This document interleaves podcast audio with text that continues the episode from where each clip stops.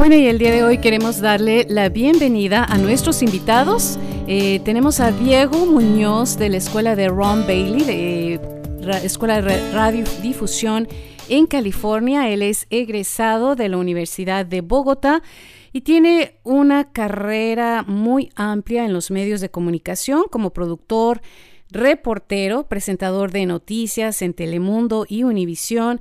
Su carrera inició en San Francisco, Luego se mudó a la ciudad de San Antonio y actualmente vive en Austin. Eh, bienvenido, Diego. ¿Qué tal? ¿Cómo estás? Eh, gracias, muy amable por la invitación. Afortunadamente, dentro de lo normal se podría decir que estamos bien, gracias. Qué bueno, qué bueno. Y lo acompaña Federico Suberbi, él tiene un doctorado y es coeditor en jefe de la enciclopedia de Oxford sobre el tema de raza etnicidad y comunicación.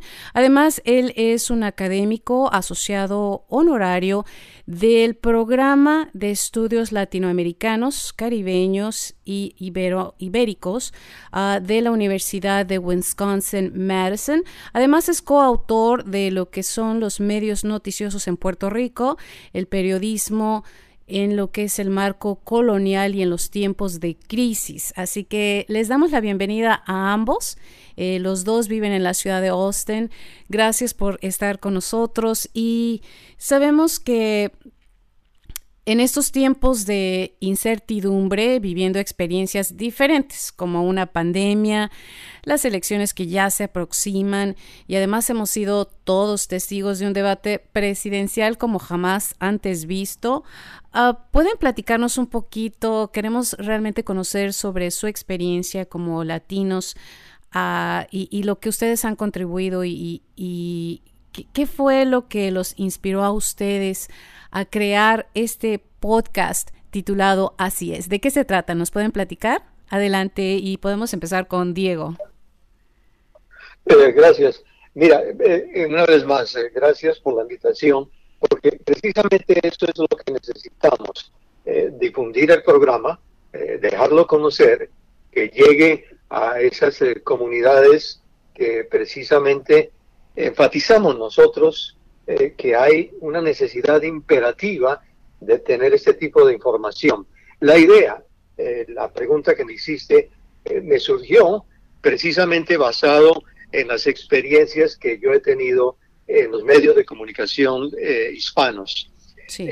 Me, me, di cuenta de que ni la radio ni la televisión eran inclusive en los momentos o en la época en que hicimos un periodismo muy agresivo, investigativo, eh, con eh, eh, mucho enfoque en lo que en realidad no se conocía del latino, no solamente en el aspecto político, sino en el aspecto social. Y allí fue donde descubrí que en realidad los medios de información, televisión y radio, no tenían la información suficiente, veraz, oportuna, sobre todo la cantidad de tiempo que se le dedicaba a informarle al latino. Entonces, basado en esas experiencias y en esas inquietudes, fue cuando decidí llamar a Federico y le dije, Federico, tengo esta idea, ¿por qué no hacemos esto? Y antes de que me contestes, te voy a plantearlo, te voy a plantear la situación o la idea de esta forma. Si no me acepta la invitación, no lo hago, porque necesito una persona educada, preparada, que tenga eh, ese, esa información adicional que yo necesito para poder enriquecer los informes y tener una información sólida en el aspecto político. Y Federico era la persona más indicada para eso. Federico, pasa. Adelante, Federico. gracias, Gracias, Diego, porque me siento muy halagado con tus palabras y con esta oportunidad de seguir compartiendo lo que hice por muchos años cuando estaba de profesor. Mi, círculo de influencia la, la limité a lo que yo hablaba en el salón de clase, educando a mis estudiantes, y si me invitaban a dar una charla fuera del salón de clase, con mucho gusto lo hacía. Pero hace unos años me retiré del salón de clase, no estoy empleado por una universidad, aunque estoy afiliado, y no tengo el, el espacio para compartir tantos conocimientos, tanta experiencia, tanto análisis crítico. Y Diego abrió esta oportunidad, la cual yo estoy completamente de acuerdo con él, que hace falta. Y explico lo siguiente, por qué hace tanta falta. Las radioemisoras en nuestro país, las radioemisoras en español en, Estados Unidos, por muchos años proveían un servicio eh, social, eh, democrático, con noticias frecuentes. Pero al ser corporaciones, al convertirse en vez de empresas de, familia a empresas corporativas, fueron eliminando los programas informativos de debates, de crítica, de análisis, porque eso no les rinde tanto anunciante, tanta ganancia como prefieren con la programación de entretenimiento, de música, de bachata. Queda el espacio necesario para analizar las actualidades, especialmente las actualidades, especialmente en estos momentos de crisis política de la democracia ante una ante unas elecciones y este espacio de que Diego ha creado de ayer con sus podcasts. Allí explicamos no solamente damos una noticia sino explicamos analizamos desde una perspectiva crítica de valor para los latinos lo que sucede en esas actualidades. Y, me gustaría mucho, Federico y Diego, eh, sabemos que eh, la comunidad eh, latina o de habla hispana en este país ha ido cambiando a través del tiempo. ahora, últimamente o recientemente hemos tenido inmigrantes que tienen un poquito de mayor educación comparado a años anteriores, pero de alguna manera eh, no sé si es una falta de empatía o qué es lo que pasa con nuestra comunidad con esa hay una falta de interés o será que realmente no se ofrece esa esa información eh, para realmente conocer más a fondo lo que sucede en la política de Estados Unidos ¿Por qué es que nuestra comunidad debe entender y aprender más eh, y escuchar opiniones, como ustedes dicen, algo, un análisis crítico sobre, sobre la política. Si me permite, Federico, mira, yo creo, estoy plenamente convencido que la comunidad latina, precisamente por esa diversidad que tiene, lo que tú acabas de mencionar, que recientemente ha llegado mucha gente joven, educada, y allí está precisamente el meollo del problema, porque tenemos dos clases supremamente diferentes. La primera es la del inmigrante que tiene dos, tres, hasta cuatro generaciones aquí y esas personas desafortunadamente no tuvieron la posibilidad en sus países de educarse, mucho menos aquí, porque al llegar pues tienen que debatirse diariamente para poder sobrevivir. ¿Cómo? Trabajando durísimo. y no tienen tiempo, ni momento, ni inspiración, ni guía para educarse.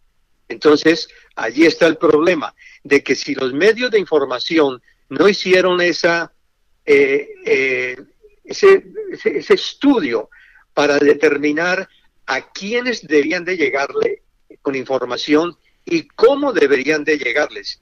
Y lo más triste de esto es que todavía, después de tantos años de experiencia, me refiero a los medios de comunicación, todavía no han podido desarrollar un sistema de comunicación educativo más que todo educativo, para que esa gente se sienta atraída a educarse, a convencerse de que está en un país extraño y que tiene que inmiscuirse al sistema social, que tiene que conocer el sistema político, que tiene que conocer sus derechos, más allá del derecho de que le pongan un parte, un ticket en, en la carretera. Eso es lo más elemental que hay.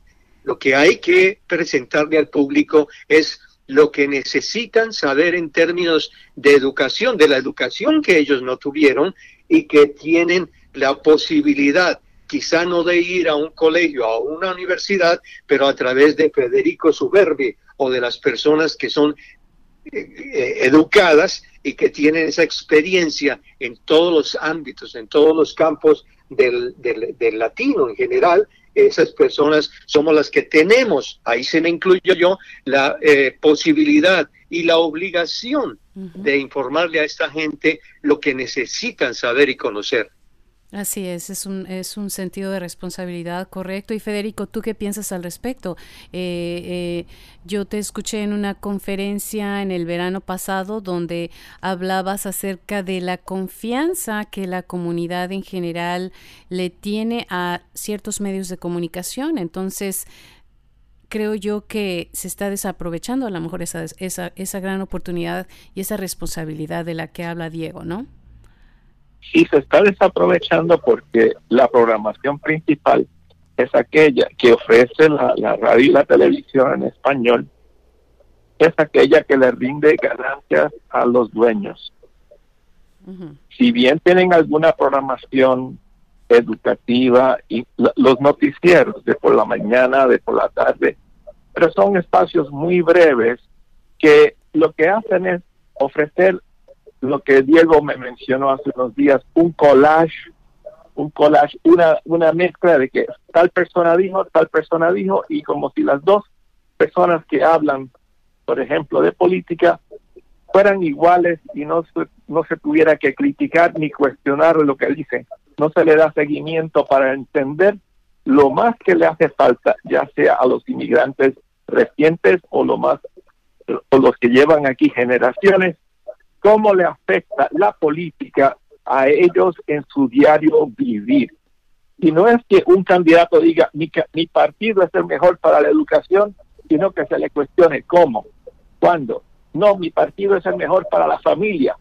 Como dicen los republicanos, usted quiere decir, entonces hay que cuestionarle si usted quiere decir que los demócratas no son buenos para la familia. Mira, todos los partidos son buenos para las familias y unos más que otros tienen políticas de ayuda, de asistencia, de, de, fondos para mejorar las familias y me atrevo a decir, y lo es que lo he dicho en otras ocasiones, los republicanos no son los que hacen eso y no se le cuestiona en los noticieros. Se dice lo que ellos dicen y se dice lo que dicen los otros y no se le cuestiona. Entonces, tenemos que ofrecer programas en español para cuestionar esos planteamientos y ofrecer guías para las personas que los escuchen a cómo actuar, cómo estar bien preparados para confrontar, ya sea votando o en actividades comunitarias, qué se hace para mejorar su vida y su familia y su comunidad y respectivamente de quienes estén en el poder. Esa información es indispensable y no se tiene en el diario vivir de los noticieros, eh, ni por radio ni por televisión. Así es. Y, Diego, ah, eh, Diego, mm, ¿cómo es, eh, qué, creen ustedes que queda en estos tiempos compartir antes de las elecciones? ¿Qué es vital que la comunidad sepa y entienda para poder ejercer el voto, aquellos que, lo pueden hacer? Es que mira, e, es una pregunta eh, que cubre eh, muchísimos eh, campos de la vida de, de, los inmigrantes. Y uno de los problemas, a mi manera de ver, es que tenemos dos comunidades divididas totalmente por su idiosincrasia y por los idiomas. Es cierto que el latino, cuando hablamos del latino o del hispano, habla español, pero el problema es que muchas de esas personas, como decía, como mencionaba inicialmente, primero no tenían o no tienen la educación para poder inmiscuirse, para entrar a formar parte íntegra del sistema social del país. Es más, yo hice varias historias sobre el problema de los latinos que se van eh, segmentando y se van acomodando en los lo que yo llamo eh, los, las áreas de confort para ellos, eh, en donde crean sus propios barrios. Y qué pasa con eso, que se están removiendo de la sociedad porque lo que hacen de crear esos esos sectores de puros hispanos es comunicarse en español. Consecuentemente, están perdiendo la oportunidad, la simple oportunidad, creo que la básica de aprender el idioma. Y allí se están marginando. Entonces, esa, allí es donde entra el papel preponderante, determinante del comunicador, de nosotros, los que trabajamos en los medios de comunicación. Allí es donde necesitamos hacerles ver el error que están cometiendo y la, y la información adicional, por supuesto, de los conocimientos que deben de tener para poder formar parte íntegra de esta sociedad. Así es. Sí, Federico. Sí, eh, para formar parte íntegra de la sociedad en todos los en todos los aspectos y también se está perdiendo la oportunidad de educar a los no latinos, a las comunidades dominantes, sean las anglosajonas en algunos lugares o las afroamericanas en otros, de la contribución de los latinos, como me, me, sospecho que hace tu programa, eh, Claudia, de informar sobre los logros y los y, los todo lo que contribuyen los latinos. Esa forma de integrar tiene que ser de ambas direcciones, pero no puede ser que los latinos se aíslen y digan, bueno, eso no me corresponde, porque sí le corresponde en su diario vivir y en las escuelas para sus niños, en los presupuestos de, la, de, las alcaldías y las, los estatales, y hay que conocer eso para poder batallar cuando hace falta, colaborar cuando es importante también.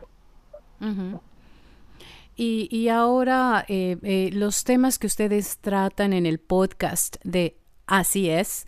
Eh, ¿Pueden platicarnos un poquito acerca de los puntos que ustedes han tocado que, realmente creen que, que, nuestra comunidad debe escuchar y que a lo mejor eh, no han tenido la oportunidad de hacerlo a través de, otras formas? Si me permite, Federico. Mira, eh, nosotros, Claudia, estamos totalmente identificados, Federico y yo, en que tenemos que presentar una información no superficial. Ese es el problema de la mayoría de los noticieros, eh, específicamente los noticieros en español. Eh, eh, quizá hay un poquitito de agresividad en algunos de los periodistas, pero creo que hay una confusión tremenda entre la agresividad para poder obtener una información profunda de cualquier tema que sea y la agresividad de ser grosero, de no tener modales para portarse como tal.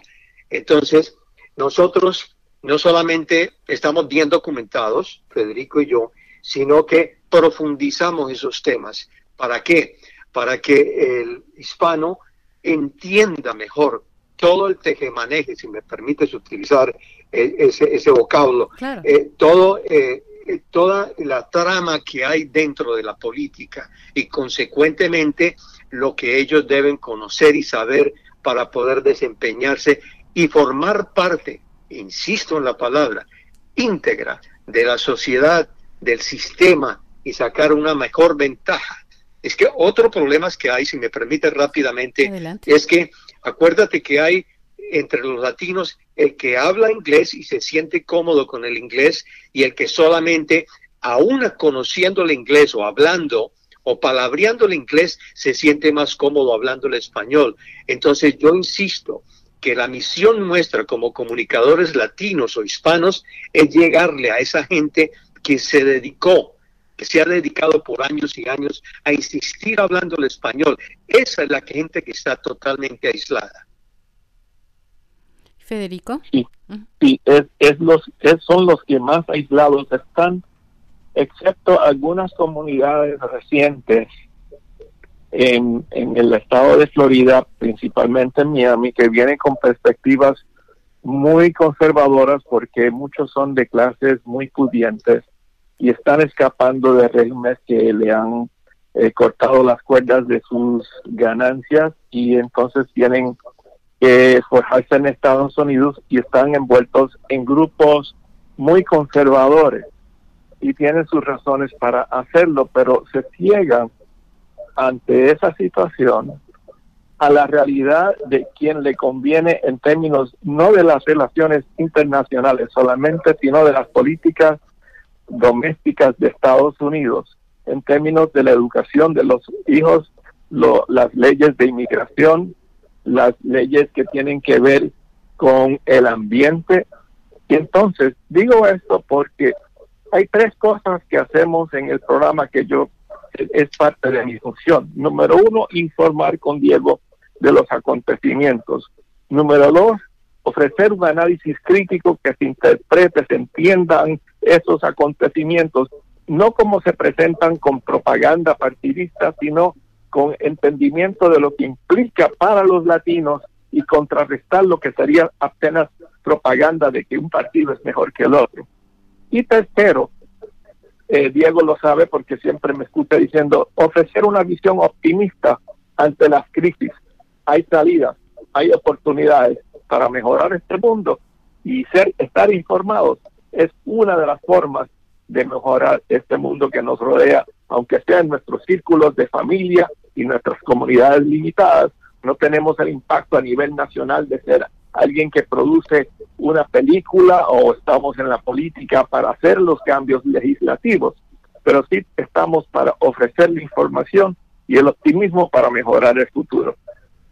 Pero si me permites, eh, Claudia, mira, rápidamente, eh, es que eh, la información que estamos dando ahora, convenientemente, lo que está sucediendo en el país, no solamente con la pandemia, sino el cambio generalizado del mundo, de la sociedad americana, nos ha permitido eh, presentar un periodismo un poco más abierto, más agresivo. Por ejemplo, eh, yo siempre tuve un especial cuidado en no ser personalista, en no dar opiniones cuando estoy haciendo, cuando estoy escribiendo y cuando estoy haciendo historias al aire. Pero afortunadamente, como los medios de información americano se americanos se volvieron eh, más eh, sectarios, para decirlo así, más eh, tendenciosos, entonces eso me da la oportunidad a mí de que cuando escribo casi editorializo.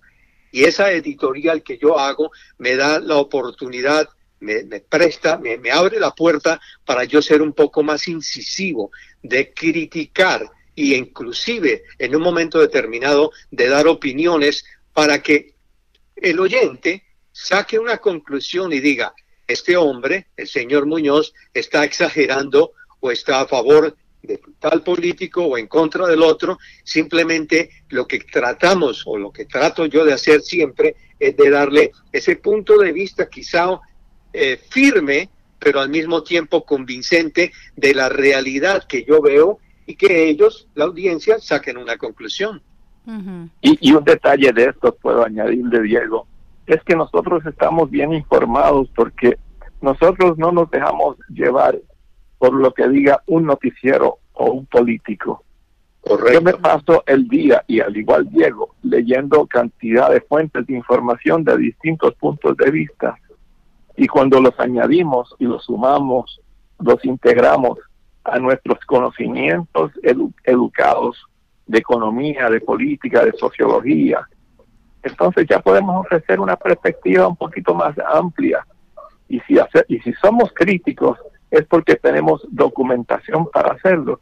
Y le he dicho en más de una ocasión en el programa de, de podcast de, de nosotros, alguien que quiera combatir o rebatir lo que estamos diciendo, estamos dispuestos a dialogar sobre eso para informar estar mejor informados y, de ser necesario, informar mejor a, nuestro, a nuestra audiencia. Claro. Así es. Y eh, sabemos que en el estado de Texas hay, entiendo que 400 mil jóvenes que cumplieron 18 años y están listos para votar. Eh, o, o, son elegibles para votar este año. Muchos de ellos ya obtuvieron su tarjeta de elector, pero ¿Qué, pueden hacer los padres que no pueden votar para poder motivar a los jóvenes de 18 años que, que vayan a ejercer su derecho del voto? Federico, sigue. Lo, lo, lo primero que tienen que hacer los padres es ofrecerle un sentido de que, como dice el refrán, sí se puede. Sí se puede hacer cambio, se pueden hacer cambios en la sociedad donde viven, en la comunidad donde viven. Sí se puede y se debe participar en la política en la forma que sea posible, ya sea con el voto y si no es con el voto, porque no son ciudadanos de Estados Unidos todavía, participar en las actividades comunitarias para servir a su a su gente y la comunidad en general. sí se puede y sí se debe tener un sentido de responsabilidad personal para mejorarse en su educación, en su empleo, en las formas, en la moral que se le enseña a los hijos y a los vecinos y al resto de la familia. Y en este proceso, para cuando llegue el momento, sí se puede y sí se debe educar de que el voto tiene hace una diferencia en, en todo momento, aunque no gane el candidato o la candidata que uno prefiere, pero esa presencia de votar sí hace una diferencia significativa en el futuro de esa persona y del país. Pero es que, si me permite, Federico, agregar algo, y Claudia, es que el problema, eh, a mi manera de ver, es que hay un desentendimiento total de una gran parte de los latinos que viven en los Estados Unidos, incluyendo cubanos, puertorriqueños, eh, centroamericanos, suramericanos. ¿Por qué? Porque la gente viene con esa idea, con la idea de trabajar, de sacar adelante sus familias, de mejorar su futuro. Y en ese proceso ignoran totalmente el ambiente o el medio en donde están viviendo. Y se desentienden porque lo que tú has repetido, Federico, en varias ocasiones durante el programa, es que no tienen ellos un medio en cual sentirse atraído y apoyarse. Las dos cosas.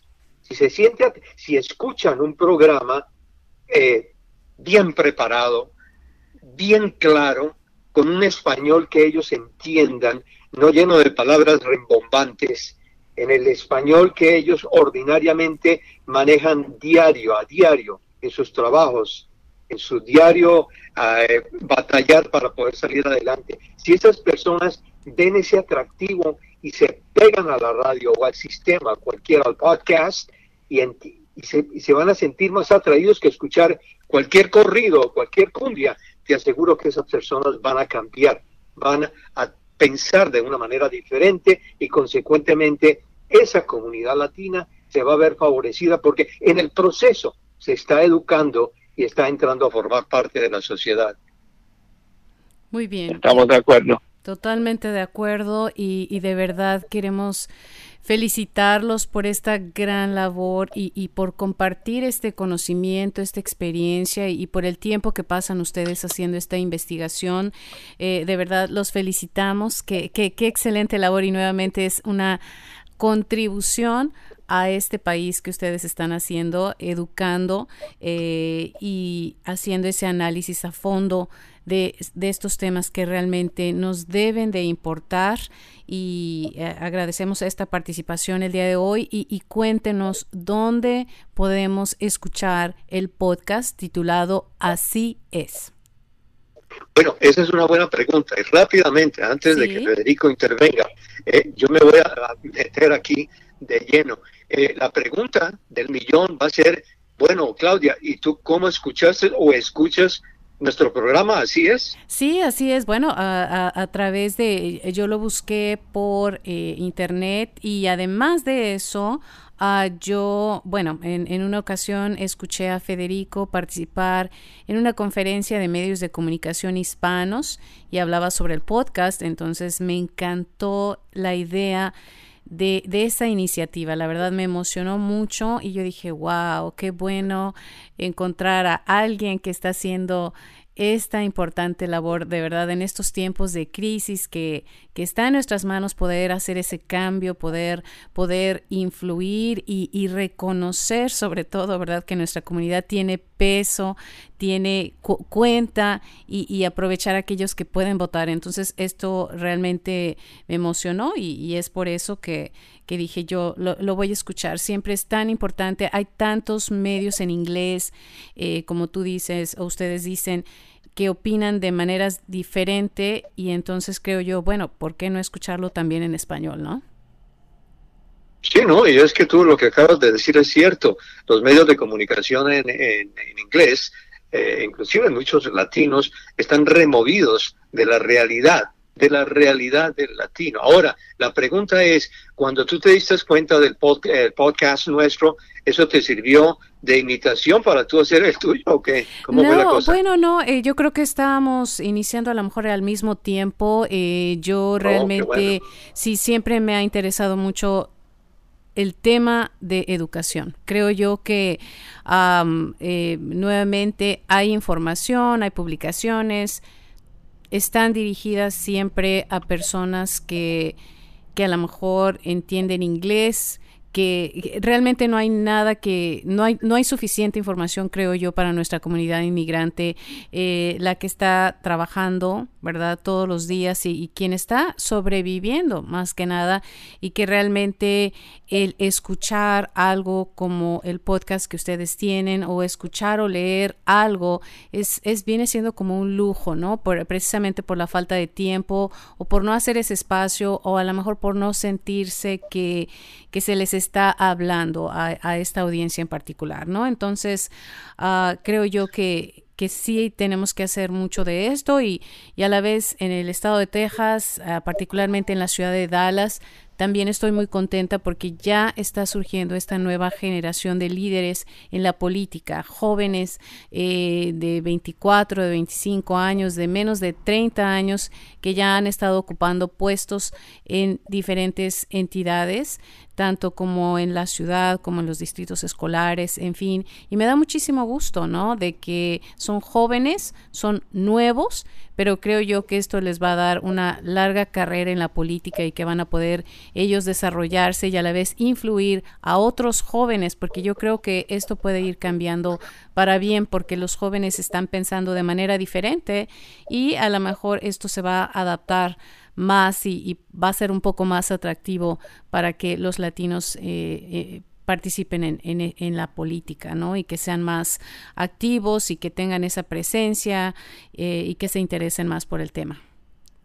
Así espero y que se escuche por por internet se procura así es y buscan eh, igual Diego Henry Muñoz y le aparecen los podcasts y ojalá que en otro momento en el futuro cercano estos podcasts sean programas transmitidos por radioemisoras en español. Eh, de momento no tenemos este lujo, pero nos encantaría que fuese así porque queremos llegar a un público mayor, no solamente el que tiene acceso al Internet para, para escuchar esto, o al Internet por su teléfono o por su computadora.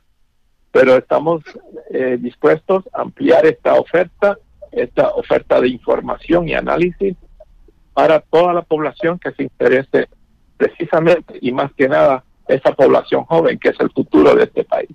Así es. Pero Federico, si me permite rápidamente, hay otro handicap allí en lo que tú acabas de mencionar, que la mayoría de la gente latina, el, especialmente la persona, las personas que no han tenido educación, esas personas inclusive se sienten supremamente eh, relegadas totalmente, eh, porque no tienen conocimiento para manejar un teléfono celular o mucho menos a un computador, un computador. Nosotros hicimos historias en la televisión en donde los padres de familia tenían que pedirle ayuda siempre, casi diariamente, a los hijos para que les explicaran cuestiones del, del, del, mundo electrónico ahora, del teléfono y del, del, eh, computador, porque no saben manejarlo. He tenido inclusive personas trabajando aquí en mi casa que les he preguntado, eh, apunten el teléfono, eh, ¿saben cómo hacer la, lista? No tengo ni idea, me han dicho varios de ellos. No tengo ni idea, simplemente lo único que hago es teclar lo que puedo ver y comunicarme con los que puedo comunicarme.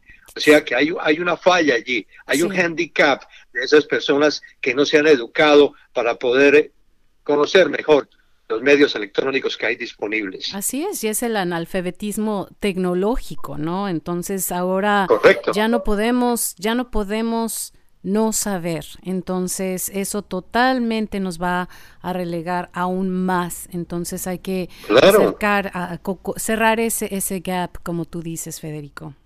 A, los jóvenes que escuchen, sí, los jóvenes que escuchen el podcast se podrían sentar a escucharlo con sus padres y su familia para que le compartan.